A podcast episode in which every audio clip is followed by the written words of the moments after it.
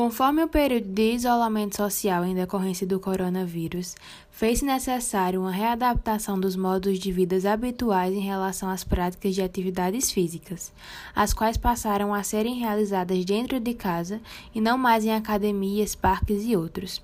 Diante disso, é válido destacar a importância da manutenção dessas práticas e seus efeitos para tal momento destacado, visto que esse acarreta intensos problemas à saúde da sociedade. Embora os obstáculos para essas atividades sejam significantes, a interrupção dessa atrelada ao comportamento sedentário mostra-se como um fator negativo para os impactos do vírus. Tal fato se dá, pois, as atividades físicas melhoram o sistema imunológico, como também se dão como uma prevenção às doenças crônicas, a exemplo a obesidade, que tendem a agravar os sintomas da Covid-19. Além disso, benefícios psicológicos e sensações de bem-estar também são aspectos positivos perante um período de intenso estresse estimulador da ansiedade.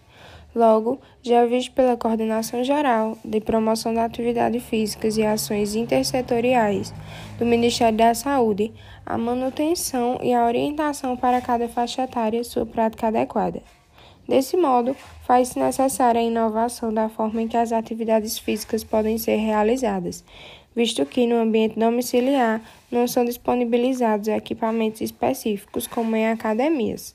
Então, as atividades de vida diária podem ser uma grande aliada na prática de exercícios físicos.